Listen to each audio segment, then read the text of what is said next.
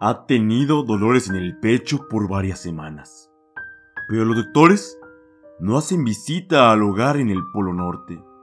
Dejó de pagar su seguro médico Blue Cross. Se marea cuando le hacen exámenes de sangre. Las batas de hospital siempre se le abren.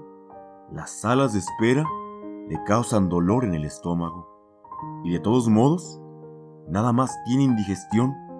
Por lo menos, eso pensaba. Hasta el día en que al estarles dando de comer a los renos, sintió como si la mano de un monstruo le hubiera agarrado el corazón y no dejara de apretar. No puede respirar y el mundo blanco tan hermoso se torna negro y cae sobre su panza de gelatina en la nieve y la señora Claus sale corriendo de la fábrica de juguetes, gritando y dejando a los duendes frotándose sus manitas nerviosas la nariz de Rudolf se prende y se apaga como una luz de ambulancia.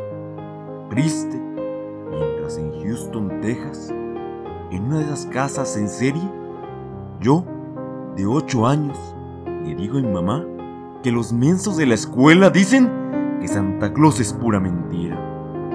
Y ella, tomándome de la mano, se sienta conmigo en el sofá, de flores moradas, con lágrimas en los ojos y con una terrible noticia en la garganta.